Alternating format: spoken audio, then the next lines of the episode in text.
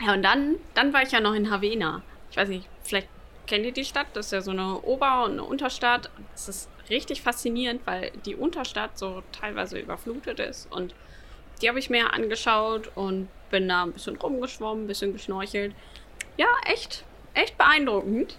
Ähm, ja, eines Nachmittags saß ich so am Hafen rum und ja, die Makrelen da, die können sich echt, können sich sehen lassen. Ähm, und dann fiel mir erst auf, warum mir die Stadt die ganze Zeit so bekannt vorkam. Ich habe das gar nicht so wahrgenommen, aber die Leute um mich rum, die gucken da halt immer wieder hin und dann immer wieder zu mir und ich dachte, äh, okay, warum?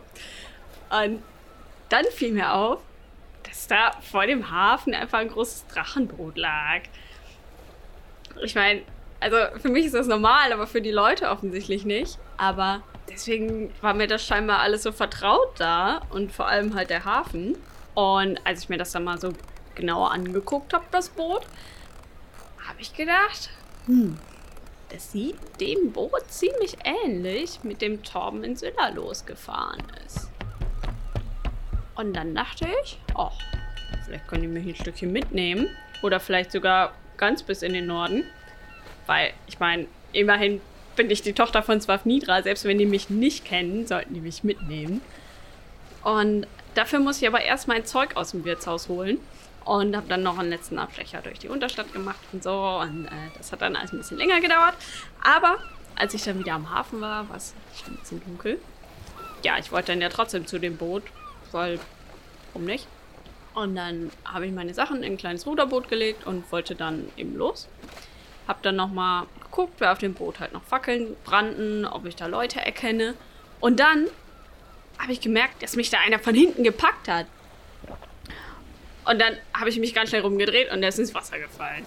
Und dann habe ich aber gesehen, dass da noch zwei andere im Dunkeln auf dem Steg auf mich zugekommen sind.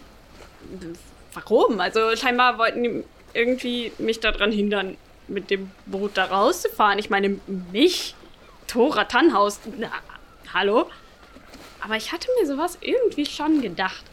Also auf meinem ganzen Weg hatte ich immer mal wieder so das Gefühl, dass mich jemand beobachtet. Aber ich dachte immer, das wären einfach nur normale Leute, die einfach so eine tapfere Torwallerin wie mich einfach nicht so an Land gesehen haben oder überhaupt noch nie gesehen haben.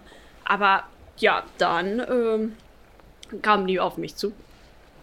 Im Dunkeln. Und ich hatte meine Waffe ja schon im Boot. Aber die hatten Gott sei Dank auch keine Waffe dabei. Dann war es dann wenigstens einigermaßen fair. Hab dem ersten erstmal einer reingehauen, aber das hat dem scheinbar nicht gereicht.